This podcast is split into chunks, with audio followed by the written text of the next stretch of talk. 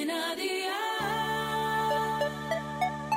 Día el podcast, más allá de la música.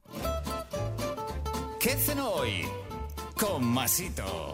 Hola familia, vamos a disfrutar hoy de una receta de carne que es perfecta para las fechas en las que ya estamos metidos, la Navidad. En esta ocasión, una receta rica de cabrito. Así que ve por la libreta y toma nota de los ingredientes que te doy la receta. Una paletilla y una pierna de cabrito, 5 patatas medianas, sal, orégano, tomillo, romero, 500 mililitros de caldo de carne y 8 dientes de ajo con piel. ¿Empezamos con la preparación? Pues venga, ¡al lío!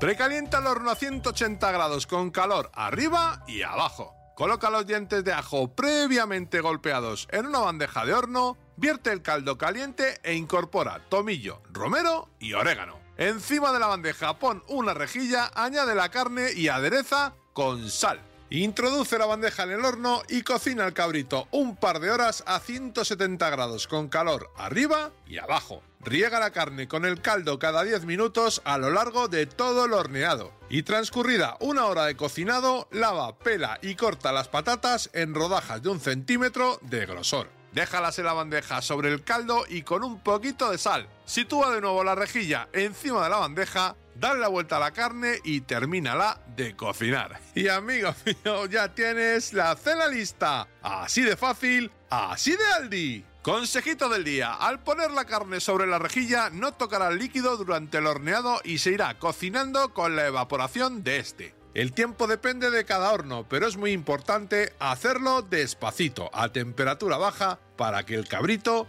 quede jugoso.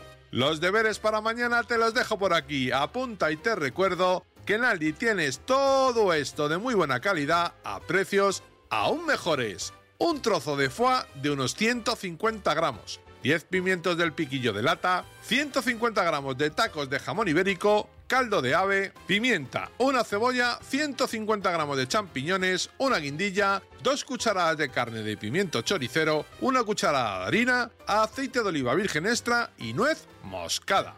Espero y deseo que te haya gustado esta nueva receta y que te suscribas al podcast. Ya sabes que es gratuito. No olvides compartirlo con tus familiares y amigos y te espero mañana. Recuerda, paso lista.